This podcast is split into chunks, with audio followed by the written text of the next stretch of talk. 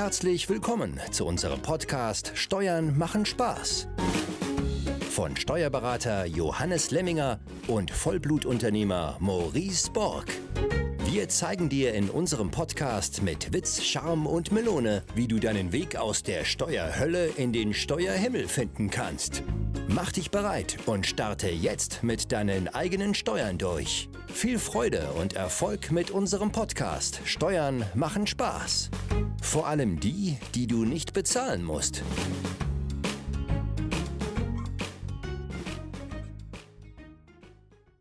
So, herzlich willkommen zum Podcast Steuern machen Spaß. Heute eine neue Folge zum Thema Neo. Ähm, da habe ich äh, direkt an Matrix gedacht, als ich das Thema gelesen habe. Neo steht aber nicht äh, für, für einen Darsteller äh, in dem Film Matrix, sondern in dem Fall für Netto-Entgeltoptimierung. Aber erstmal hallo Johannes. Ja, hallo Maurice. Heute leider äh, ist meine Schuld, ja, dass wir uns um Tag verspähen. Das, äh, ich habe den Sonntag nicht geschafft. ich war im Tennis im Sportstress. Alles gut, ja. Äh, ich habe schon gerade gesagt, NEO steht für Netto-Entgeltoptimierung. Ähm, warum hast du dich für dieses Thema heute entschieden und was steckt da überhaupt hinter? Genau, du sagst ja schon richtig, NEO ähm, ist die Abkürzung für Netto-Entgeltoptimierung. Hm, das ist jetzt keine offizielle Abkürzung, das ist so intern bei uns äh, die Abkürzung. Als wir damit mal das Thema ja, angegangen sind, haben wir das NEO genannt. Letztendlich geht es um betriebliches Lohnkostenmanagement und für den Arbeitnehmer ganz wichtig, mehr Netto vom Brutto. Hm, oftmals wird aber hier äh, wirklich äh, der Arbeitnehmer oder man, man, sieht hier nur die Vorteile vom Arbeitnehmer, aber letztendlich ist, ist Neon, ich sage mal, eine Kombination für den Arbeitgeber und für den Arbeitnehmer. Und ich fand das Thema aktuell interessant, weil ja im Moment wieder die Rentendiskussion äh, überall rumgeht. Rente mit 68 oder Rente mit 70, ja, vielleicht bald Rente mit 75. Ja, ähm, und dass es einfach extrem wichtig ist, äh, fürs Alter vielleicht halt auch anders vorzusorgen. Und, und das decken wir hier jetzt eigentlich mit, diesem, ja, äh, mit dieser Folge mit Neo etwas ab. Wir werden hier äh, nicht auf, äh, sagen wir, einzelne Bausteine im Detail eingehen. Es geht einfach mal darum, so insgesamt einen Überblick über dieses Lohnkostenmanagement, auch in Verbindung zur sogenannten pauschal dotierten Unterstützungskasse, ja, einfach einen groben Überblick äh, für, für den Zuhörer hier zu schaffen. Mhm. Und äh, du sagtest, glaube ich, gerade schon den entscheidenden Punkt. Ne? Das ist nicht, äh, es ist nicht nur aus einer Sicht wichtig. Äh, also ich als Arbeitnehmer äh, in, den letzten zehn Jahren, glaube ich, geführt. Mein Arbeitgeber hat, kam da wenig mit, mit Neo an. Äh, deswegen kenne ich das auch gar nicht. Ähm, warum ist es denn vielleicht so wichtig, auch für den Arbeitgeber, was du gerade angedeutet hast? Ja, das Schöne bei Neo ist, dass es da diverse ähm, Anwendungsmöglichkeiten gibt. Äh, grundsätzlich schon mal wichtig, auch für den Arbeitgeber, ja, dass er genauso einen Vorteil hat. Letztendlich bin ich hier immer in der Win-Win-Situation, selbst wenn finanziell im ersten Schritt vielleicht der Arbeitnehmer bevorzugt wird. Ja, dann gibt es eventuell andere Gründe, dass der Arbeitgeber hier auch eine Win-Situation hat. Ähm, weil Neo in der Summe, ne, deswegen heißt es ja immer so betriebliches Lohnkostenmanagment, natürlich umso interessanter, je mehr Personalkosten eine Firma, je mehr Mitarbeiter eine Firma hat. Und dann gibt es grundsätzlich drei Möglichkeiten. Also wir haben das dann so genannt, dass es einmal ein Sanierungsmodell gibt. Ähm, dieses Modell führen wir aber so gut wie nicht durch, weil da äh, hängt rechtlich auch sehr viel äh, dran, sehr viele Schwierigkeiten. Beim Sanierungsmodell, nur damit man es mal gehört hat, ähm, sind die ganzen Vorteile auf Arbeitgeberseite, also auch die finanziellen Vorteile. Das heißt, ich wandle brutto ähm, einen Baustein um äh, und der Arbeitgeber ähm, erhält die komplette Ersparnis der Sozi so Sozialabgaben, Arbeitgeberanteile. Ja, ähm, der Arbeitnehmer hat keinen Nachteil, in Anführungszeichen, weil er erhält das gleiche Nettogehalt wie vorher auch. Ähm, aber die komplette Ersparnis der Arbeitgeberanteile äh, bleibt beim Arbeitgeber. Das wäre das Sanierungsmodell. Da kann ich es natürlich hinbekommen, dass ich extrem viel Personalkosten sparen kann, aber zu Lasten trotzdem des Arbeitnehmers. Zwar hat er vielleicht das gleiche Nettogehalt, aber er hat halt weniger Beiträge in der Rentenversicherung, in der Arbeitslosenversicherung und so weiter. Ähm, aber nur äh, der Vollständigkeit halber soll dieses Modell erwähnt werden, weil das auch in Zukunft immer schwieriger wird. Ähm, das andere Modell, das wäre das sogenannte Teilungsmodell. Hier werden diese Vorteile der Arbeitgeber-Sozialabgaben geteilt. Das heißt, das, was der Arbeitgeber auf der einen Seite spart, wird in irgendeinem Verhältnis, das kann jetzt äh, total unterschiedlich sein, das muss nicht 50-50 sein, 60-40, 70-30, wie auch immer, aufgeteilt zwischen Arbeitnehmer und Arbeitgeber. Ähm, und das dritte Modell, eigentlich immer unser Favorit, äh, wäre das Lohnerhöhungsmodell. Das heißt, alle Bausteine, die es jetzt in diesem Bereich gibt, die werden zusätzlich vom Arbeitgeber gewährt. Ähm, da trägt natürlich der Arbeitgeber auch die Kosten, erspart sich vielleicht die Sozialabgaben, also ist für den Arbeitgeber günstiger als eine ganz normale Bruttolohnerhöhung. Aber hier finanziell der Profiteur ganz klar der Arbeitnehmer. Hier gibt es dann halt äh, Vorteile für den Arbeitgeber. Ja, das kann in der Mitarbeiterbindung liegen, ja, oder auch in der Mitarbeitergewinnung. Also hier kann man ganz, ganz viele Dinge tun, dass der Arbeitnehmer ein wesentlich höheres Nettogehalt hat als bei einem Arbeitgeber, der solche Dinge nicht tut. Und dann äh, kann der Arbeitnehmer natürlich vergleichen und sagt dann, nee, dann gehe ich natürlich zu dem Arbeitgeber, der mir diese Leistung extra anbietet. Also das sind diese drei Modelle, die es bei Neo gibt. Mhm. Und ich erinnere mich noch daran, ähm, du hast mal bezeichnet, dass der, dass der Arbeitnehmer in Deutschland äh, als die Melkkuh der Nation äh, äh, gilt. Und ähm, ich habe ja selbst auch, äh, oder ich arbeite ja immer noch auch als, äh, als Arbeitnehmer quasi, habe aber zusätzlich auch meine, meine eigenen Unternehmen quasi, GmbHs gegründet. Ähm, um eben aus dieser Maximalbesteuerung aus ein Stück weit rauszukommen mit diesen unternehmerischen Tätigkeiten. Ähm, ist das, ist das diese, diese, diese Netto-Optimierung, ähm, nee, wie, wie nennt sich Neo? Äh, Netto-Optimierung, ja. Äh, ist das, Deswegen immer Neo, Neo ist doch ja. einfach. ist das ein Weg jetzt, wo ich als Arbeitnehmer auch zum Beispiel mehr ähm, mir ja in Anführungszeichen private Kosten ähm, äh, mit in die äh, mit in die mit in mein Unternehmen führe, also so ähnlich wie es mit dem E-Bike war, daran erinnere ich mich noch, oder wie ist das jetzt zu sehen? Ja, also äh, für mich im, letztendlich für den Arbeitnehmer wirklich der Weg, um, um Steuer zu optimieren. Ähm, weil wir haben ja schon gelernt, dass der Arbeitnehmer in seinen Möglichkeiten, Steuern zu optimieren und, und Vermögen äh, optimiert aufzubauen, natürlich sehr beschränkt ist im Vergleich zum Unternehmer. Deswegen ja auch bei dir so wichtig, ja, ähm, einen Teil jetzt hier raus als Unternehmer äh, zu gehen, um, um deine Steuern optimieren zu können. Und der Arbeitnehmer, ja, äh, dem, dessen Möglichkeiten sind wirklich begrenzt. Ähm, wir haben ja auch schon gelernt, der Immobilieninvestor, in Anführungszeichen eventuell sogar dann als Unternehmer, hat auch sehr viele Möglichkeiten. Ja, aber der Arbeitnehmer bleibt hier wirklich auf der Strecke. Und ich sage dann immer, ne, um diesem Euler-Regime zu entkommen, ja, entweder werde ich Unternehmer oder Immobilieninvestor oder im besten Fall beides. Oder aber als Arbeitnehmer äh, sage ich dann immer zusammen mit dem Arbeitgeber, ja, sich hier äh, wirklich Möglichkeiten zu schaffen, um seine eigenen Steuern zu optimieren. Also hier ist ganz wichtig und das ist natürlich für viele einmal ähm, das Problem, dass ich es wissen muss und zweitens natürlich auch noch über den Schatten vielleicht springe, ähm, um meinen Arbeitgeber zu informieren. Ja, so wie vielleicht bei deinem Arbeitgeber, der davon gar nichts großartig weiß.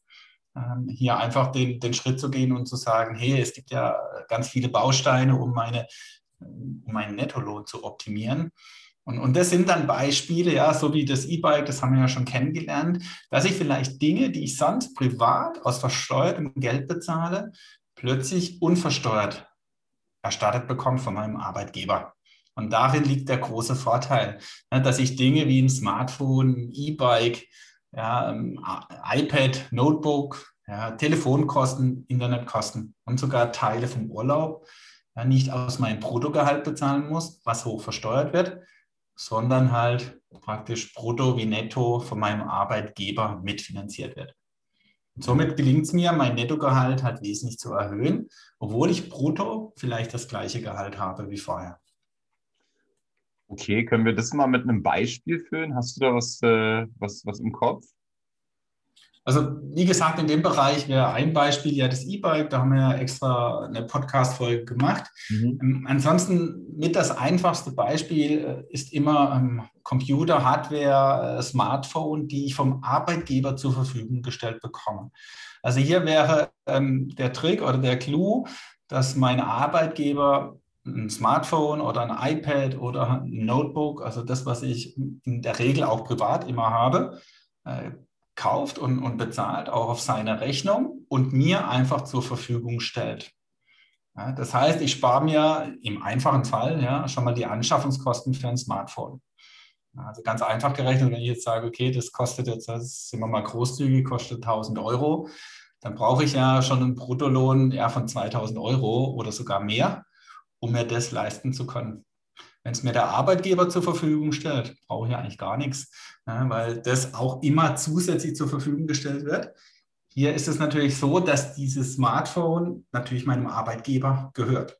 Also irgendwann, wenn ich vielleicht bei dem Arbeitgeber aufhöre zu arbeiten oder je nach Vertrag nach drei oder vier Jahren, fällt es wieder dem Arbeitgeber zurück. Also dieser Punkt ist hier ganz wichtig. Äh, ich erwerbe hier nie Eigentum, sondern es gehört immer dem Arbeitgeber. Aber dieses Beispiel ist so schön, weil es sehr einfach ist und, und sich jeder wahrscheinlich auch vorstellen kann.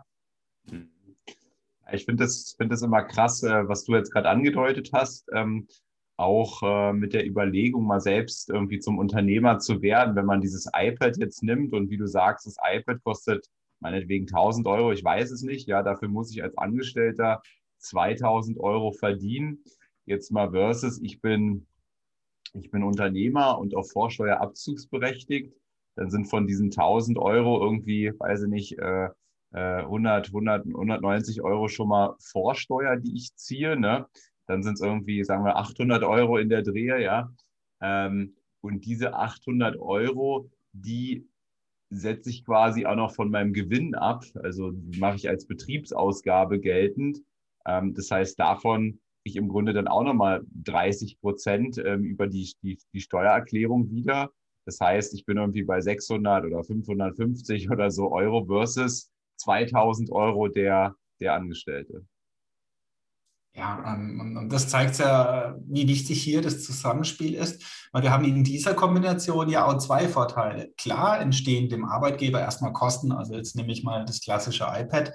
Ähm, der Arbeitgeber muss das iPad ja trotzdem kaufen, auch wenn er es abzugsfähig hat. Ne? Das heißt, er kriegt die Vorsteuer zurück und, und er darf es als Betriebsausgabe abziehen. Aber letztendlich bleiben ihm natürlich Kosten hängen. Hm, aber ne, sagen wir mal großartig, ja, vielleicht nur 40 Prozent, die er wirklich dann liquiditätswirksam hat. Ähm, und der Arbeitnehmer ne, profitiert voll, bekommt hier ein iPad in Höhe von 1000 Euro oder noch mehr zur Verfügung gestellt. Und ganz wichtig, weil viele denken dann immer, das geht ja nur, wenn ich dann auch hier betrieblich damit arbeite. Nee, bei der zur Verfügungstellung, auch beim Handy oder ne, vom, vom Smartphone, ähm, auch alle private Kosten, also alle privaten Telefonate, also ich kann damit 100% privat arbeiten. Das spielt keine Rolle, ja, weil es ist ja trotzdem 100% Betriebsvermögen des Arbeitgebers. Äh, und hier wird nicht kontrolliert, ob jetzt der Arbeitnehmer äh, dieses iPad oder auch das Smartphone privat benutzt. Spielt keine Rolle. Und der Arbeitgeber kann sogar unbegrenzt, ja, also das sind dann Gestaltungen, ja, die, die muss man sich dann zweimal überlegen, beim Handy ähm, oder beim Telefon die kompletten Kosten übernehmen. Also wenn ich da eine Telefonrechnung von 200 Euro im Monat habe, dann läuft die auf den Arbeitgeber, steuerfrei, sozialversicherungsfrei für den Arbeitnehmer. Ähm, hier ist dann unser Rat immer, äh, den, den Höchstbetrag zu begrenzen ähm, ja, äh, keine Ahnung, was ja der Arbeitnehmer alles mit seinem Smartphone treibt. Ja, aber nach oben äh, ist es ja unbegrenzt. Ah ja, aber das ist krass. Das, ich hätte jetzt gedacht, okay, man muss dann zumindest, ähm, ähm, sag ich mal, ähm, sagen, dass, dass man das, dass man, dass man das Handy, dass es einen beruflichen Zweck hat. Aber du sagst halt, ähm, selbst das wird, ähm, das ist nicht mal notwendig oder sagst du, es wird nicht mal kontrolliert?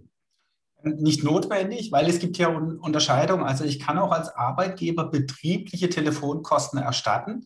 Dann brauche ich den Nachweis. Also dann hast du dein ganz normales privates Telefon und, und bist halt einfach verpflichtet oder du tust es, 50 äh, Prozent äh, betrieblich zu telefonieren.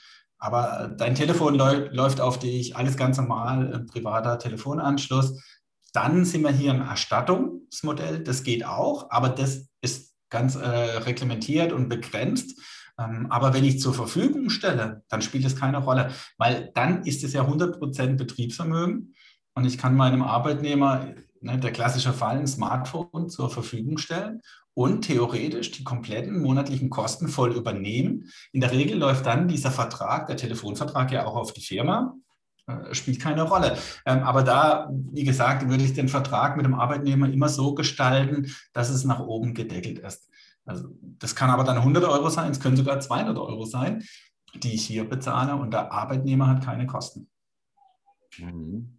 Und bei dem anderen, bei dem Erstattungsmodell, was ist da jetzt der Unterschied? Also ich habe jetzt eine Handyrechnung und ähm, reiche die bei meinem Arbeitgeber ein. Was ist da der Unterschied? Der Vertrag läuft aber über mich selbst als Arbeitnehmer.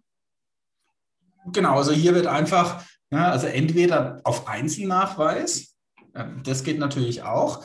Also wenn ich nachweisen kann aufgrund der Telefonrechnung, wie viel ich äh, hier geschäftlich bzw. betrieblich telefoniert habe, dann kann ich dieses ersetzt bekommen, steuer- und sozialversicherungsfrei.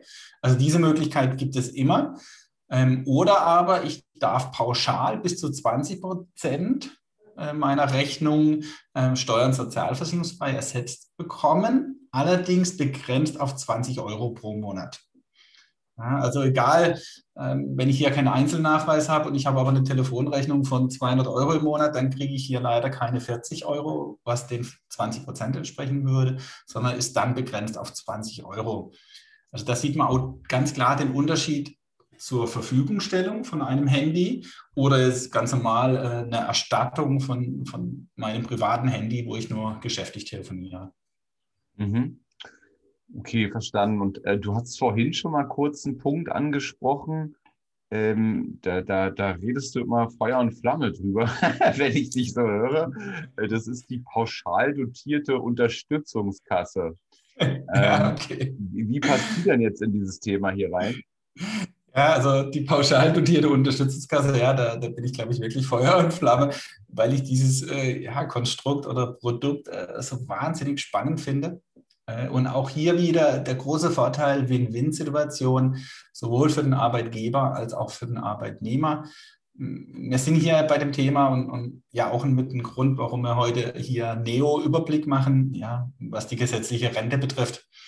Ja, viele in dem Bereich, wo wir uns ja bei Insta bewegen, die sind dann schon so weit und sagen, okay, auf die gesetzliche Rente verlasse ich mich nicht. Leider sieht es aber natürlich in der breiten äh, Masse ganz anders aus. Die verlassen sich auf die gesetzliche Rente. Und ja, das hat ja mal äh, Arbeitsminister Blüm gesagt, die Rente ist sicher. ja, ähm, das würde ich sogar unterschreiben. Ich glaube, die Rente in Deutschland ist sicher, nur die Höhe eben nicht. Und vielleicht bekommen wir ja irgendwann im Alter dann ja eine Grundrente von 100 oder von 200 Euro. Dann gilt ja immer noch der Satz, die, die Rente ist sicher. Ja, aber die Höhe bringt dann wirklich keinen mehr weiter. Äh, und ich glaube, die gesetzliche Rente wird sich in Zukunft ja äh, nicht plötzlich in eine andere Richtung entwickeln. Das heißt, im Prozent zum Nettogehalt wird es immer weniger in der Zukunft, ähm, wenn sich da nicht eine grundsätzliche Reform irgendwann abzeichnet. Äh, ja, aber im Moment sind die Ideen ja so, dass man immer länger arbeiten soll, ob jetzt mit 68 ähm, das Thema Rente ist oder 70 oder ja, manch einer verlangt ja schon mit 75 noch zu arbeiten. Ähm, das löst ja unser Problem nicht. Ja, also das schiebt es nur noch weiter nach hinten. Ähm, und deswegen finde ich die PUC, also die pauschal dotierte Unterstützungskasse, auch hier liebe ich dann diese einfache Abkürzung. Ähnlich wie bei Neo nennen wir das einfach mal PUC. So wahnsinnig interessant. Ähm, hier ist aber wichtig, dass man weiß eigentlich, äh, wie ich Rente berechne. Was bedeutet ist, also selbst äh, bei unseren Arbeitnehmern ist es wichtig, dass wenn ich jetzt hingehe und 200 Euro, also jetzt sind wir bei der klassischen Entgeltumwandlung, ein Arbeitnehmer, der 3000 Euro brutto verdient, kennt es ja vielleicht, dass er jetzt eine BAV, eine betriebliche Altersversicherung abschließt. Und der Klassiker äh, sind ja nach wie vor Direktversicherungen. Und, und dann geht der Arbeitnehmer hin, wandelt 200 Euro um verdient also äh, vorher 3000 brutto, jetzt wird 200 umgewandelt, dann hat er ein Bruttogehalt von 2,8. Der Vorteil bei der Umwandlung ist ja, dass diese Steuer und sozialversicherungsfrei sind. Das heißt, er zahlt, jetzt gehen wir mal von 50 Prozent aus, netto nur 100 Euro. Mhm. Bei der Versicherungslösung weiß ich aber nie, wo das Geld landet und da kommt der große Vorteil der PUC. Bei der PUC weiß ich, wo das Geld landet, nämlich auf dem Sparbuch des Arbeitnehmers. Aber worauf ich hinaus wollte, bei diesen 200 Euro Umwandlung redet dann der Arbeitnehmer ja auch davon, ja, jetzt habe ich weniger Bruttogehalt, also weniger Sozialversicherungsbeiträge. Ich zahle ja jetzt weniger in die Rentenversicherung ein. Ähm, und dann habe ich früher auch mal lapidar gesagt, ja, das brauchst du ja gar nicht ausrechnen. ja, im Vergleich zu auch zur Direktversicherung ähm, ist es wesentlich günstiger, hier auf die gesetzliche Rente zu versichern. Aber ich glaube, wichtig für den Arbeitnehmer ist tatsächlich, dass er weiß, auf was er verzichtet. Und, und da muss man auch wissen, also im Moment ist die Rentenversicherung 18,6 Prozent vom Bruttogehalt, immer aufgeteilt, die Hälfte Arbeitnehmer und die andere Hälfte der Arbeitgeber.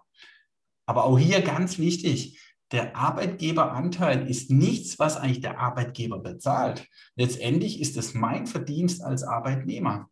Der Arbeitgeber führt es, also, führt es halt einfach ab. Aber so muss man das betrachten. Und wenn ich die Rentenversicherung, Krankenversicherung, Pflegeversicherung, Arbeitslosenversicherung, alles zusammenrechne in Deutschland, dann bin ich knapp bei 40 Prozent. Wow. Und das ist ein Wahnsinn. Ja? Natürlich kann ich jetzt sagen, okay, 20 Prozent roundabout äh, trägt mein Arbeitgeber. Aber letztendlich ist es ja mein Gehalt. Ich verdiene das. Es ist mein Geld. Und das muss man sich immer bewusst sein. Ähm, und dann kann man genau ausrechnen, also ich kann heute genau ausrechnen, wenn ich heute auf 200 Euro Bruttogehalt verzichte, wie viel weniger Rente dies bedeuten würde. Und um das abzukürzen, ich habe es hier schön schriftlich vor mir liegen, ja, ich verzichte dann im Jahr auf 2400 Euro weniger Bruttogehalt, also 200 Euro mal 12. Mhm. Und das würde heißen, dass ich, wenn ich das 20 Jahre lang noch tue, also 20 Jahre vor der Rente, würde ich Stand heute so circa auf 38,80 Euro monatliche Rente verzichten. Mache ich das 40 Jahre, dann verzichte ich so Stand heute auf 77,60 Euro monatliche Rente. Nur, dass man das mal gehört hat, wie die Dimension sich hier verhält. Und das kann ich aber genau ausrechnen, weil die Rente bemisst sich nach Rentenpunkten. Und ich bekomme heute einen vollen Rentenpunkt, wenn ich im durchschnittlichen Bruttogehalt von Deutschland liege. Und das ist im Jahr 2021, also als Vorschau, bei 41.541. Also ich bekomme einen Rentenpunkt, wenn ich genau 41.541 Euro verdiene als Bruttogehalt. Und ein Rentenpunkt entspricht im Moment 34 Euro. Das heißt, ich verdiene praktisch 34 Euro monatliche Rente bei einem Bruttogehalt von 41.541. Also die Rente ist kein Renditeprodukt, äh, wo das Geld irgendwie genommen wird und angelegt wird, sondern es wird nach, diesem, nach dieser schönen Rentenberechnung berechnet. In Einzelheiten, ja, äh, gibt es da noch ganz viele unterschiedliche Dinge, die ich dann beachten muss. Aber das ist so grundsätzlich. Und jetzt wird natürlich dieses Durchschnittsgehalt jedes Jahr höher. Das heißt, auch ich muss als Arbeitnehmer jedes Jahr mehr verdienen, um überhaupt einen Rentenpunkt zu bekommen. Auf der anderen Seite wird aber auch der Rentenpunkt erhöht. Also wenn der jetzt heute 34 Euro ist, dann kann es sein, dass der halt in einem Jahr bei 34,50 Euro steht. Aber letztendlich können wir alle davon ausgehen, dass unsere Rente in der Zukunft immer weniger wird, statt mehr. Und so mit, mit dieser Formel, äh, ja, also mit diesen Rentenpunkteformel, kann ich es genau ausrechnen, wie viel Rente ich verliere. Und dann kann ich eine schöne Alternativrechnung machen. Ähm, was passiert denn, wenn ich jetzt diese 200 Euro anders verwende? Nochmal zu der Rentenformel. Also 41.000 hast du gesagt, etwa, etwa dieses Bruttojahresgehalt, dafür kriege ich einen Rentenpunkt. Und äh, wenn ich jetzt äh, das Doppelte habe, kriege ich zwei oder wie läuft das? Ja, also es ist dann nach oben irgendwann gedeckelt, aber du kriegst, wenn du jetzt 10, 20 oder 30 Prozent über dem Durchschnittsgehalt liegst, dann kriegst du halt auch 10, 20, 30 Prozent mehr Rentenpunkte. Also bei 20 Prozent mehr würdest du halt statt einem Rentenpunkt 1,2 Rentenpunkte bekommen. Ähm, aber es, es, ist ja auch so, dass die, die Rentenversicherung, ja, du zahlst dir, wenn du jetzt ein Gehalt hast von 200.000 Euro im Jahr, dann zahlst du ja die Rentenversicherung auch nicht auf die 200.000 Euro, äh, sondern aktuell, äh, ich glaube, in den alten Bundesländern liegen wir hier bei 7.100 Euro im Monat. Ähm, alles, was darüber hinausgeht, da zahlst du keine Rentenversicherung mehr. Also da werden deine Sozialabgaben äh, wesentlich weniger. Ah, ja. 7.100 mal 12, dann sind wir ja, bei irgendwo knapp 85.000 Euro. Mhm. So, alles, was darüber hinausgeht, also wenn du jetzt noch äh, 115.000 Euro mehr verdienst, auf diese 115.000 Euro zahlst weder du noch dein Arbeitgeber Rentenversicherungsbeiträge. Ah, spannend. Das, das, heißt auch immer, äh, gut bezahlte Mitarbeiter, ne, die weit über der Beitragsbemessungsgrenze liegen, sind in der Summe äh, für den Arbeitgeber wesentlich günstiger. Und natürlich für, für dich hier auch der Vorteil, dass deine Sozialabgaben weniger werden. Dafür hast du halt einen Spitzensteuersatz, ja, der da voll reingreift, äh, aber deine Sozialabgaben werden natürlich weniger. Und als Geschäftsführer meiner eigenen GmbH, wenn ich nur noch das wäre, äh, da, da, da muss ich nicht einzahlen, richtig? kommt drauf an. Ja, da muss ich immer lachen bei dem Satz. ja, aber äh, da kommt die kommt auf die Statusfeststellung an, bist du sozialversicherungsrechtlich selbstständig oder als nicht selbstständiger eingestuft. Grundsätzlich, wenn du ein Mann, Gesellschafter, Geschäftsführer bist, dann bist du auch sozialversicherungsrechtlich, also dann bist du sozialversicherungsrechtlich selbstständig. Auch hier tut man sich immer schwer, weil da greift Steuerrecht und Sozialversicherungsrecht unterschiedlich. Ja? Steuerrechtlich bist du in der GmbH immer angestellt, aber sozialversicherungsrechtlich bis grundsätzlich 50 Prozent Gesellschafteranteile bist du hier selbstständig.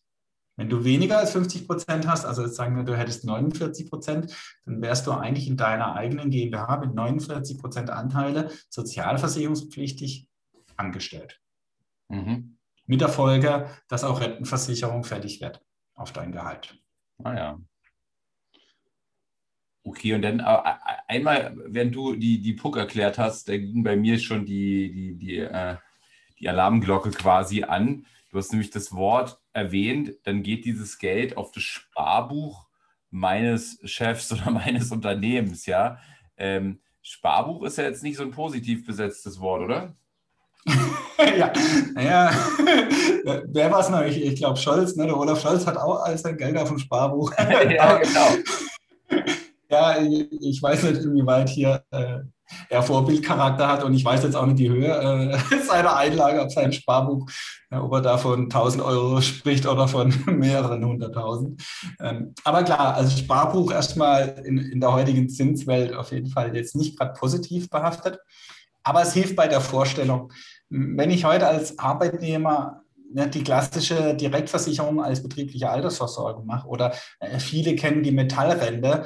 Äh, ich glaube, hier der größte ähm, Anbieter von Versicherungen, äh, die da einbezahlt werden in der BAV.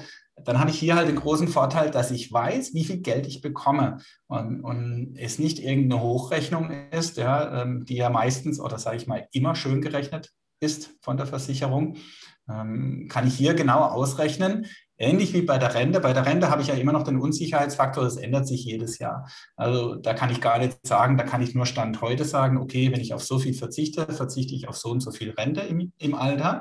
Äh, in der Regel aber wird es äh, noch schlechter. Und bei der Direktversicherung weiß ich gar nichts.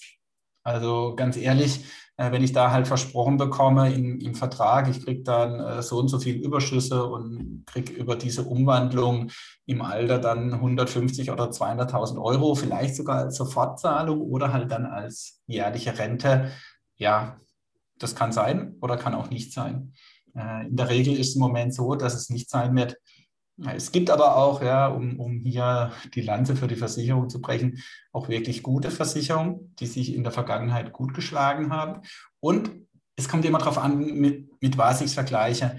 Also in der Regel ist fast jede Direktversicherung äh, lohnender als die gesetzliche Rentenversicherung. Aber leider gibt es auch mittlerweile so schlechte Direktversicherungen, die sind sogar wesentlich schlechter als die Rentenversicherung. Aber prozentual ähm, liegt hier der Vorteil bei der BAV in der klassischen Lösung. Und jetzt, um zur PUC zu kommen, bei der PUC ist so, dass die Zusage vom Arbeitgeber kommt. Und man muss sich als Arbeitnehmer tatsächlich so vorstellen, ich wandle jetzt in unserem Beispiel wieder 200 Euro um. Und diese 200 Euro legt mein Arbeitgeber auf mein Sparbuch. Und das wird ab dem ersten Euro verzinst, nämlich mit dem Zinssatz, den der Arbeitgeber mit mir vereinbart. Das ist dann immer so eine Gruppenvereinbarung, das heißt, es gilt für alle Arbeitnehmer. Und zusätzlich kommt dazu, dass ich ja die Umwandlung, so wie bei der klassischen BAV auch, noch einen Zuschuss vom Arbeitgeber bekomme. Und auch, dies, auch diesen kann, den, kann der Arbeitgeber bestimmen. Er muss heute bei Neuzusagen sogar 15 Prozent machen. Er kann aber jederzeit mehr. also wir rechnen da eigentlich immer mit 20 Prozent Zuschuss. So, das heißt, der Arbeitnehmer wandelt 200 Euro um, dann bekommt er vom Arbeitgeber zusätzlich bei 20 Prozent 40 Euro. Sprich, er hat jeden Monat 240 Euro auf seinem Sparbuch und dieses Sparbuch wird jetzt vielleicht mit 1%, 1,5% oder 2% verzinst. Und dann kann ich ganz genau mir auf den Cent ausrechnen, wie viel Geld bekomme ich in 20, 30, 40 Jahren, wenn ich das jedes Jahr so durchziehe. Mhm. Also es ist keine Hochrechnung, sondern wirklich ne, wie ein Sparbuch zu sehen, wo das Geld verzinst und angelegt wird. Und aus Sicht meines Arbeitgebers jetzt, äh, der, der garantiert mir quasi, ähm, ja, je, nach, je nachdem, also du hast gesagt jetzt 1,5 oder 2 Prozent, ähm, äh, was ist, was ist sein Warum? Der muss dir auch erstmal wirtschaften. Wie erwirtschaftet er das und was macht, kann der mit dem Geld machen? Ist das quasi ähm, so eine Art als Kredit zu sehen für ihn oder wie, wie muss ich mir das vorstellen? Ja, super. Also das, was äh, für den Arbeitnehmer das Sparbuch ist, ist für den Arbeitgeber tatsächlich ein Kredit an den Arbeitnehmer. Also so sind die zwei Seiten zu sehen. Und wenn das der Arbeitnehmer verstanden hat, aber auch der Arbeitgeber verstanden hat, dann kann ich so auch damit arbeiten. Ja, aber du hast recht, es ist nichts anderes als ein sag mal, zinsgünstiger Kredit des Arbeitnehmers an den Arbeitgeber. Warum zinsgünstig? Weil dieses Geld, diese 200 Euro Umwandlung im klassischen Fall bei der Versicherungslösung ja abfließen. Ähm, und der Zuschuss auch. Also da zahlt der Arbeitgeber 200 Euro plus den Zuschuss an die Versicherung und das Geld ist weg. Bei der PUC behält der Arbeitgeber dieses Geld. Das heißt, er, er baut wahnsinnige Liquidität auf, beziehungsweise kann extreme Liquidität aufbauen, die er dann nutzen kann, egal auch in welcher Form, um damit zu arbeiten. Und, und darin liegt der große Vorteil. Aber tatsächlich sehr viele Arbeitgeber ähm, haben Angst vor dieser Verpflichtung, vor diesem Kredit, der sich natürlich über die Laufzeit und je nachdem, wie viele Arbeitnehmer ich in meiner PUC habe, aufbaut. Und da ist es wichtig, langfristig zu denken. Ja, und da gibt es einen wunderschönen Rechner im, im Internet. Ich werde dann die, die Links auch in, in, der, in dem Kurz-PDF zur Verfügung stellen. Da kann jeder Arbeitgeber genau ausrechnen, wie sich seine Liquidität bei welchen Zinssätzen über, den, über die Laufzeit abbildet. Mhm. Äh, vielleicht da nochmal die Erklärung, ne? ähm, auch hier der Hinweis, vielleicht hört ja der ein oder andere diese Folge hier gerade das erste Mal oder diesen, die Folge als erste Podcast-Folge von uns überhaupt. Also unter Zacharias Zaster ist zu jedem Podcast quasi ein Booklet zusammengestellt. Das heißt, die Links sind nicht in diesen Show Notes hier, sondern in, de, in dem Booklet dann, was ihr euch da runterladen könnt. Ja, und wir haben uns ja im Vorfeld mal einen Spaß gemacht und haben mal einen, einen Testunternehmer eingegeben. Äh, und, und wir kamen, äh, nur damit man das mal sieht, bei Anzahl der Mitarbeiter 70. Ähm, hier handelt es sich jetzt um eine GmbH. Wir haben also den Steuersatz der, der Unternehmen, des Unternehmens mit 30 Prozent angenommen. Und das Unternehmen zahlt 1,5 Prozent Zins an die Mitarbeiter der PUC. Und jeder Unternehmer äh, Arbeitnehmer würde jetzt hier 200 Euro umwandeln, würde 40 Euro Zuschuss vom Arbeitgeber erhalten.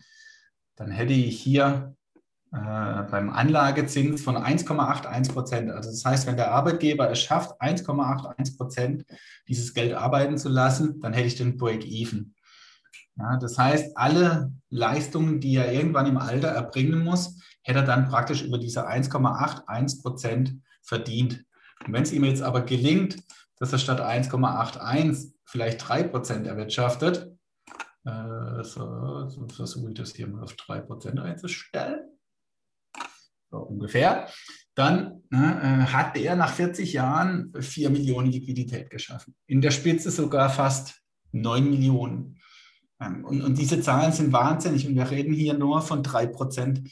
Ähm, also wenn der Arbeitgeber einfach nur hingeht und dieses Geld in ein Depot in seiner Firma anlegt und über eine Laufzeit von 20, 30, 40 Jahren als ETF und ich würde mit 8% Zinssatz rechnen, das traue ich mich als dann gar nicht.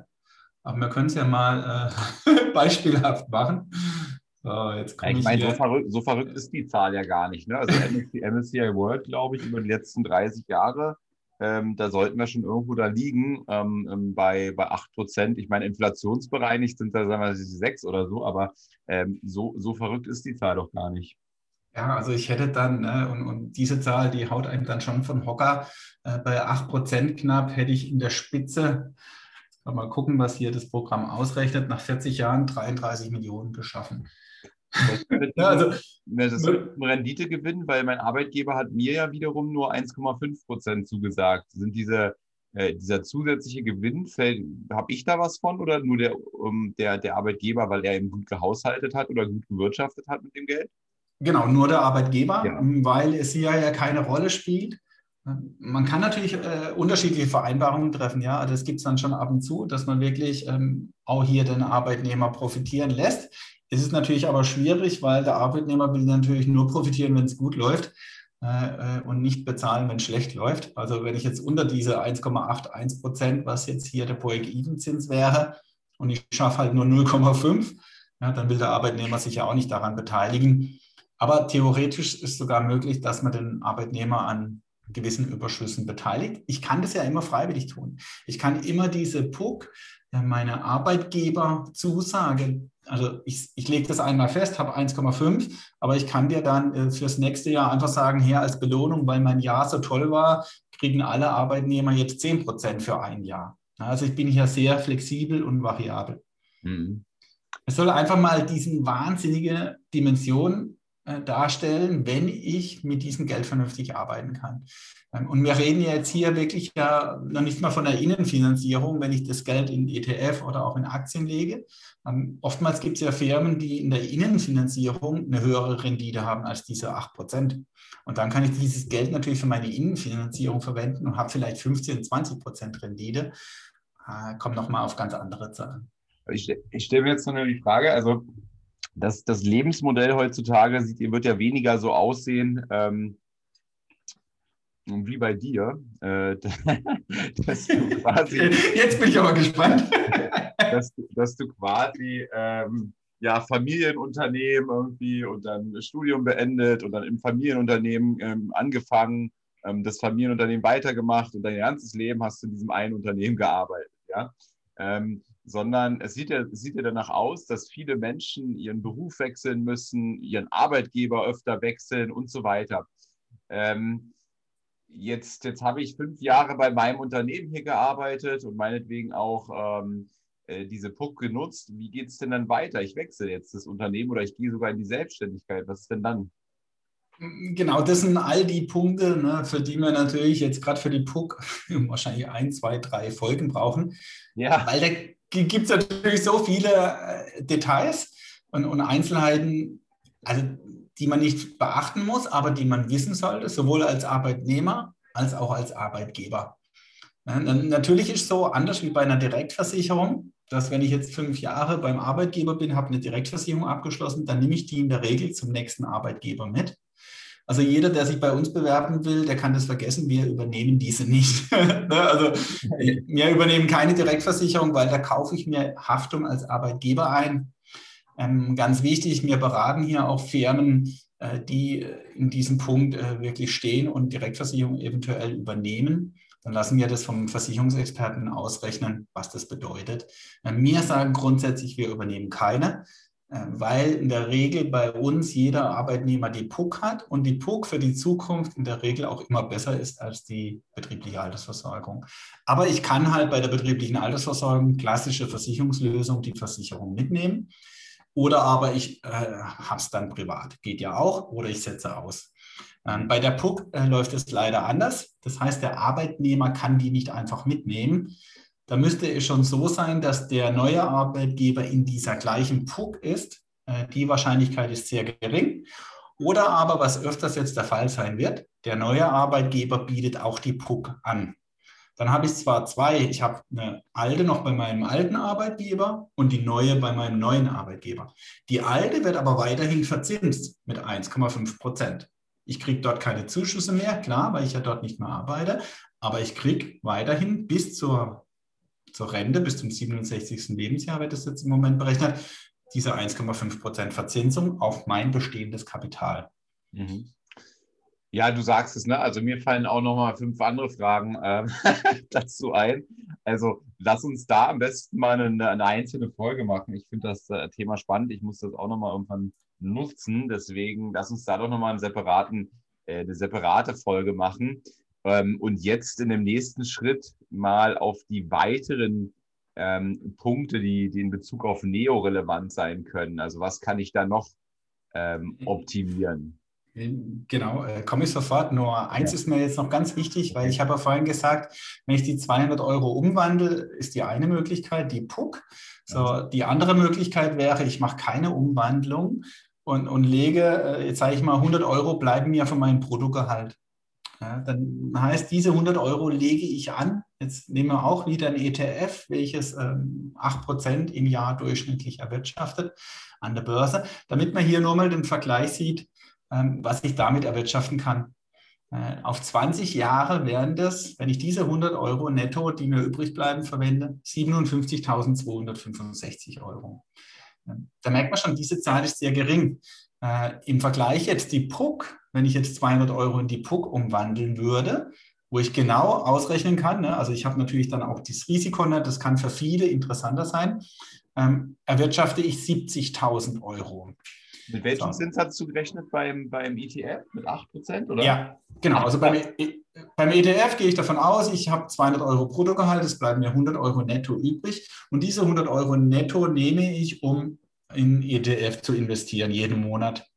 Und wenn ich das 20 Jahre mache, bei 8% durchschnittlich äh, Verzinsung, dann lande ich bei 57.265 Euro. Mhm.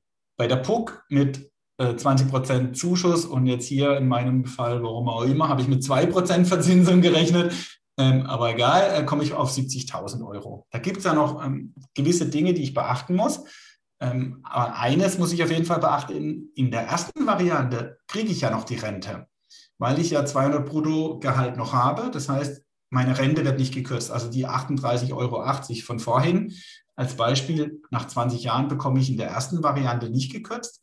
Bei der PUC-Variante bekomme ich die gekürzt. Also das müsste man dann auch hier dagegen rechnen. Aber was ich sagen will, nach 40 Jahren, ja, und, und du kennst es ja, du kennst die Macht des Zinseszinses, nach 40 Jahren hätte ich mit diesem ETF 324.000 Euro. Mhm.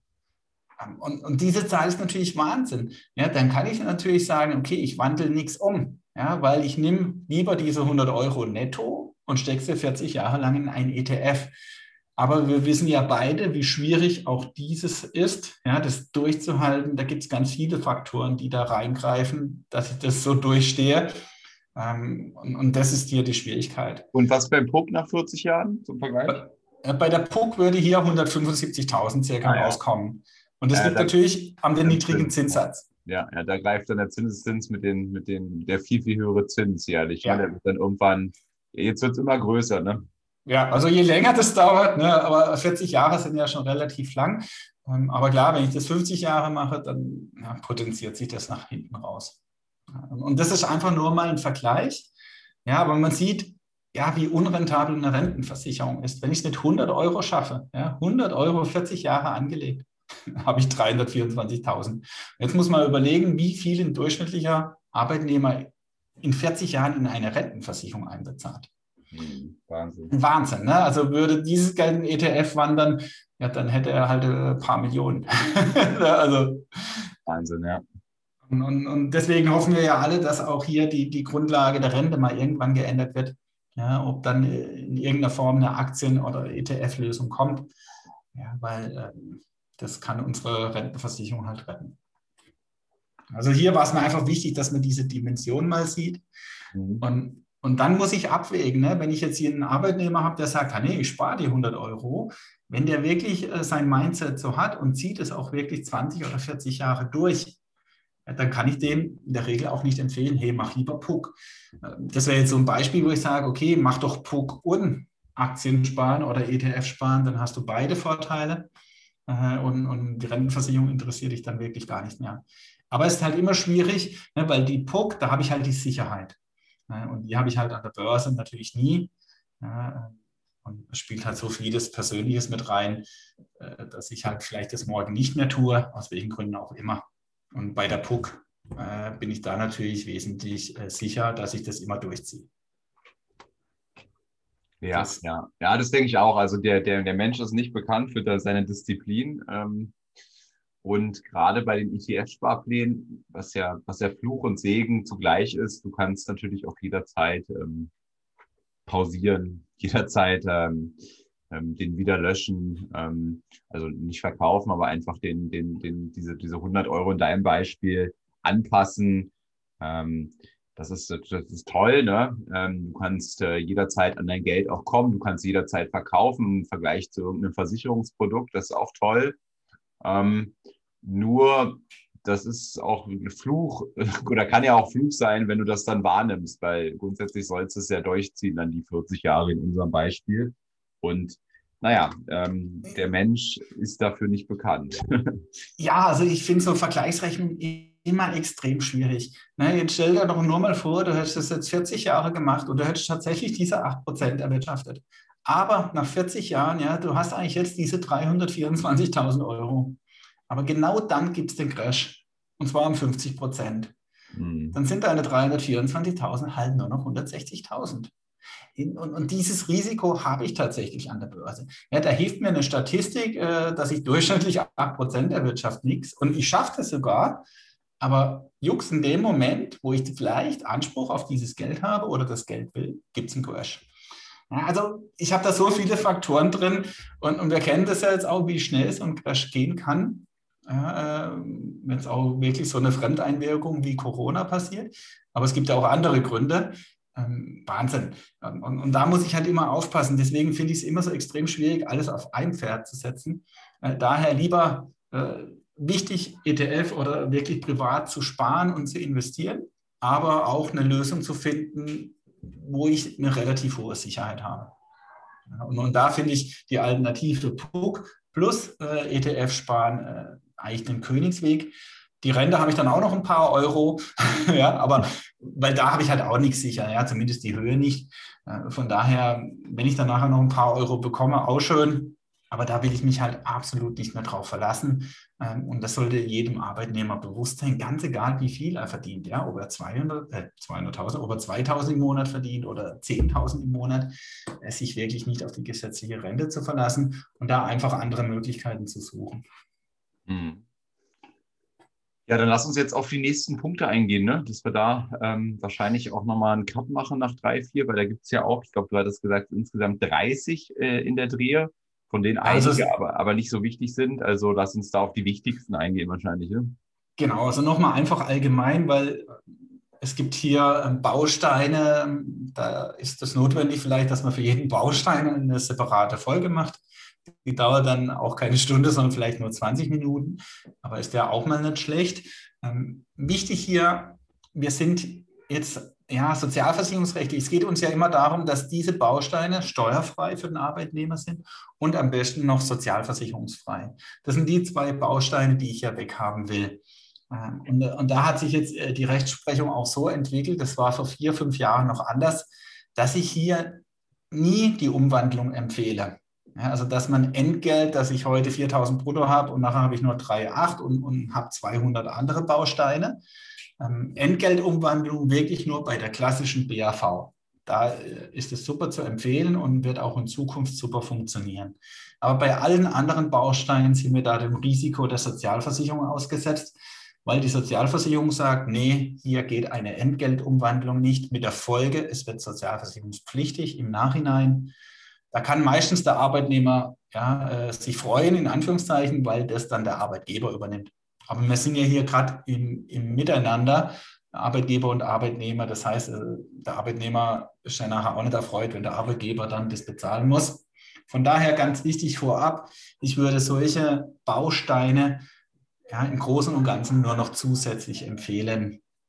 Und da sind wir gleich bei einem ersten Baustein, den wir jetzt hier in der Folge noch ansprechen können. Und zwar geht es da um den Sachbezug von 44 Euro. Äh, wird, ich glaube, ab dem Jahr 22 äh, auf 50 Euro erhöht. Also auch hier positiv.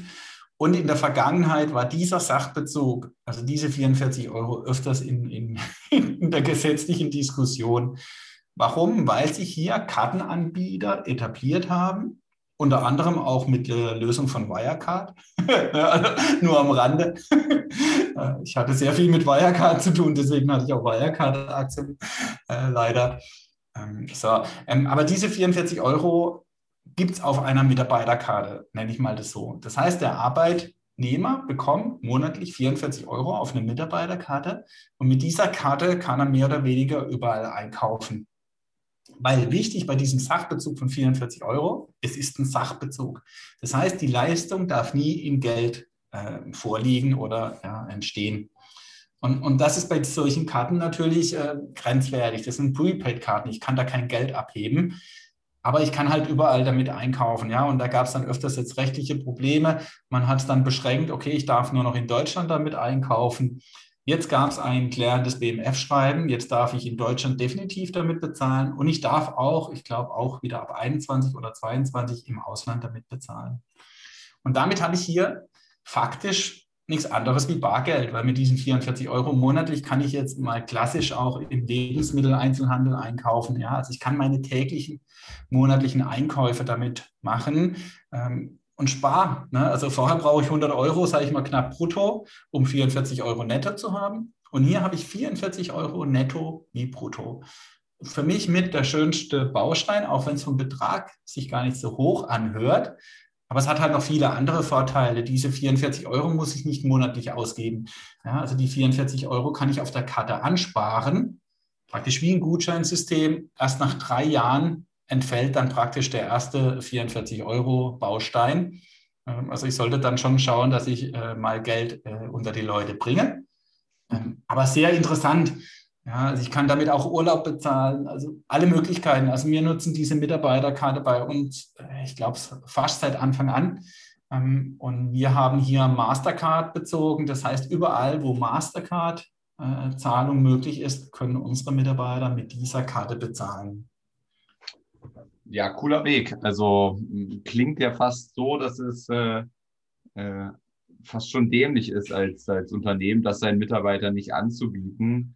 Ähm, und du meinst jetzt aber nicht als Entgeltumwandlung, glaube ich, ne? Ähm, sondern als, wie nennst du das? Also, dass es quasi zusätzlich on top passiert, ja? Ja, genau. Und das ist äh, bestes Beispiel dafür, weil diese 44 Euro waren früher entgeltumwandlungsfähig ja, oder umwandlungsfähig, heute nicht mehr. Ja, also das sieht man natürlich, man ist dann in manchen Dingen dem Gesetzgeber halt ausgeliefert. Äh, früher konnte ich das tatsächlich umwandeln. Ähm, das heißt, ich konnte es im Nachhinein äh, dem Arbeitnehmer geben und konnte halt dann entweder Teilungsmodell machen, dass ich diese Ersparnis, die ich in den Sozialabgaben habe, teilweise weitergebe oder aber halt komplett weitergebe oder komplett für mich behalte. Ähm, das geht heute nicht mehr. Also hier bei diesen 44 Euro, bei dieser Mitarbeiterkarte, bei diesem Sachbezug, Zusätzlichkeit, Voraussetzung. Jetzt äh, wird der ein oder andere sagen, puh, okay, ähm, Jetzt muss ich meinen Arbeitgeber erstmal davon überzeugen, so etwas Neues einzuführen. Und dann muss ich ihn auch noch überzeugen, das on top zu machen. ja. Das sind ja quasi äh, zwei Hürden. Ähm, ich glaube, der optimale Zeitpunkt ist ja dann ähm, zum Beispiel einer, äh, der, wenn man sein Mitarbeitergespräch führt und äh, eine Gehaltserhöhung verhandelt. Ne? Sowas halt ähm, jetzt zu wählen, statt eben. Äh, ja, genau. Also das ist wirklich der große, ja, der große Schachzug, ja, und das ist ja eigentlich so auch einleitend, ja, da, da schließt sich der Kreis, dass es darum geht, mit dem Arbeitgeber zusammen in einem Boot zu sitzen ja, äh, und hier Möglichkeiten zu überlegen, wie kann ich irgendwas gestalten. Und, und das ist das Lohnerhöhungsmodell, von dem ich ganz am Anfang gesprochen habe. Im Lohnerhöhungsmodell habe ich halt alle Möglichkeiten. Ja, da kann der Arbeitgeber morgen hingehen und sagen, hey, lieber Maurice, du hast jetzt äh, diese 44 Euro Sachbezug verdient. Ähm, ich erhöhe jetzt dein Gehalt praktisch um diese 44 Euro Sachbezug. Du bekommst eine schöne, ja, also hier kann ich auch sehr kreativ sein bei der Mitarbeiterkarte, da kann alles Mögliche drauf. Da hatten wir anfangs unser nacktes Baby von der Internetseite drauf. Das hat aber dann bei manch äh, einem Einkauf für Verwirrung gesorgt. Und unsere zweite Karte haben wir uns dann neutral entschieden, haben nur noch das Büro, Kanzleigebäude abgebildet. Also auch hier ähm, ja, kann man ein bisschen spielen, ganz witzig. Ähm, ja, und das sind so Punkte, ne? wenn ich mit dem Arbeitgeber hier in einem Boot dann habe ich Möglichkeiten. Und warum bei uns die Mitarbeiterkarte auch so wahnsinnig beliebt ist, ja, um das dann abzuschließen und somit dann eigentlich schon den ja, äh, ja, Ausblick für kommende Podcast-Folgen. Ich kann auf diese Mitarbeiterkarte auch noch andere Dinge aufladen. Äh, und somit dient es mehr oder weniger auch für den Arbeitnehmer wie so ein Sparbuch in Anführungszeichen, ja, wo mehrere Dinge vom Arbeitgeber drauf landen können. Nur eine Erwähnung, ähm, als Geburtstag gibt es bei uns äh, für die Mitarbeiter 60 Euro. Das wäre normalerweise eine, ja, äh, ein Barlohn und, und das geht nicht steuerfrei, sozialversicherungsfrei, aber als Sachzuwendung kann ich das tun. Ähm, hier war mein Grund jetzt nicht die 60 Euro, sondern ich habe mich früher immer wirklich äh, wahnsinnig schwer getan, was schenke ich dem Mitarbeiter. Ne, jeder ist individuell bei den Frauen war es manchmal einfach, da, da ist ja ein schöner Blumenstrauß mit Karte, immer so die Notlösung. Ja, aber bei Männern wird es dann schon schwieriger, dann war es halt meistens Alkohol. ne? Aber ja, es ist dann schwierig. Ähm, und, und so landet bei jedem Mitarbeiter von uns die 60 Euro auf der Mitarbeiterkarte. Steuerfrei, sozialversicherungsfrei. Und letztendlich kann er damit tun, was er will, ja, und, und kann sich selber zum Geburtstag dann beschenken. Aber und das ist nur ein Geldgeschenk ist doch überhaupt nicht persönlich. nee, das stimmt. Aber ähm, wir lösen es dann immerhin noch mit einer schönen Karte und, ja. und, und, und, bei uns gibt es auch äh, zwischendurch mal, äh, ja, ich sag mal, ja, unerwartete Geschenke. Ähm, bei uns weiß also beim Geburtstag jeder, was ihn zumindest, äh, was er zumindest irgendwo erwarten kann, das sind diese 60 Euro, die auf der Mitarbeiterkarte landen. Aber auch das ist ein Baustein, wo ich einfach im, im, im Lohnerhöhungsgespräch, im Gehaltsgespräch anbringen kann. Weil so ein persönlicher Anlass, äh, da gilt nicht nur Geburtstag, da gilt Betriebsjubiläum und Betriebsjubiläum habe ich jedes Jahr. Also jetzt nicht nur klassisch 10, 20-jährig, sondern jedes Jahr habe ich Betriebsjubiläum als Mitarbeiter. Oder meine Ehefrau hat Geburtstag, aber das wäre ein persönlicher Anlass. Mein Kind hat Geburtstag, Taufe, Firmung. Also es gibt ganz, ganz viele persönliche Anlässe. Und 60 Jahre im Jahr, ja? Nee, die 60 Euro pro persönlicher Anlass. Deswegen Ach. ja zum Geburtstag 60 Euro. Ähm, ne, und ich kann sogar in einem Monat drei persönliche Anlässe zum Beispiel haben, ja, weil ich da vielleicht noch Hochzeitstag habe und, und mein Kind hat Geburtstag, dann könnte ich theoretisch 180 Euro in diesem Monat auf die Mitarbeiterkarte bezahlen. Ah ja, und was ist so der, also kann ich das auch 20 Mal im Jahr machen? Es gibt grundsätzlich keine Begrenzung. Unsere Empfehlung ist aber, also wir selber machen so, dass wir nicht mehr als drei Anlässe im Jahr machen. Ähm, aber theoretisch äh, sind durchaus auch mehr möglich. Also wir haben einen Kunde, der hat fünf Kinder und, und der hat dann allein hier schon fünf persönliche Anlässe. Da würde ich sagen, das geht. Wenn man es aber wie immer, ne, wenn man es übertreibt, äh, deswegen sagen wir hier lieber ähm, drei, mit drei Anlässen planen. Wenn man mal mehr macht, dann kann man hoffen, dass es gut geht. Ne? also kann man auch versuchen, weil entscheidend ist der persönliche Anlass. Ja, ja. Okay, dann lass uns mal hier einen Break machen. Dann war das Teil 1. Ne? Dann gehen wir mal in Teil 2 auf die, auf die weiteren ähm, Punkte ein. Da gibt es ja noch eine, eine, eine, ellenlange Liste, die wir hier haben. Ähm, oder was denkst du? Ja, also es ist auch sinnvoll, hier ein Break zu machen und dann einfach in, in der zweiten Folge die Punkte mal grob anzusprechen und später dann für einzelne Punkte sowie die Mitarbeiterkarte wirklich einen eigenen Podcast äh, zu machen, weil da wirklich äh, super gute Musik drin ist äh, für den Arbeitnehmer, aber auch für den Arbeitgeber. Ja, also hier kann ich sehr äh, genial äh, meinen Lohn gestalten. Ja, und, und der Arbeitnehmer glaubt zwar nicht, äh, wie sein Anteil vom Nettogehalt zum Bruttogehalt sich verändern kann halt plötzlich statt 50 äh, Prozent Abzüge habe ich vielleicht nur noch 40 oder 30 Prozent Abzüge. Ähm, und das kann man hier schaffen. Sehr cool. Das heißt, das war dein, dein, dein erstes Zaster-Fazit ja, genau. Also das war mein erstes Zaster-Fazit und hier mein Lieblingsfazit wirklich in dieser äh, Serie überhaupt mit Neo, immer äh, den Arbeitgeber mit ins Boot zu holen. Weil ich glaube, das ist auch so symbolisch äh, was Schönes. Ja, man sitzt in einem Boot und nicht, dass der Arbeitnehmer, hey, ich will immer jedes Jahr oder ja, noch früher immer mehr Gehalt, ja, sondern wirklich gemeinsam auch Dinge hier zu überlegen.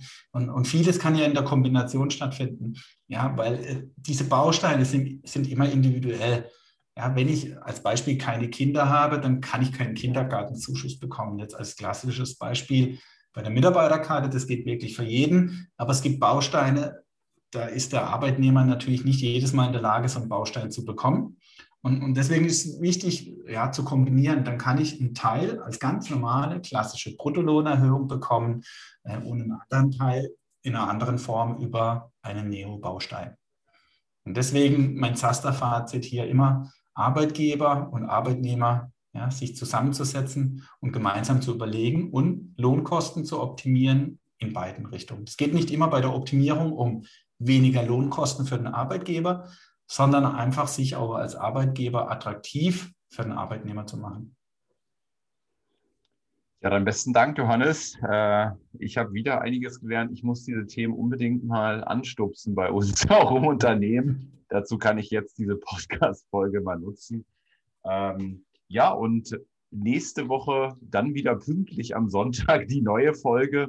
Und müssen wir schauen, dass wir zum Mittwoch dann auch die nächste Immobilienfolge an den Start bringen. Ja, kriegen wir hin. Alles klar. Dann besten Dank und bis bald. Ja, bis bald. Bis zum nächsten Ciao. Mal. Ciao. Hat hier jemand an der Uhr gedreht? Ist es wirklich schon so spät? Ja, ihr Leute, wir machen Schluss für heute. Aber keine Sorge, wir kommen wieder und dann schalte ein, wenn es wieder heißt, Steuern machen Spaß. Und vor allem die, die du nicht bezahlen musst. Es hat dir gefallen? Dann nimm dir eine Minute Zeit und unterstütze uns mit einer Bewertung.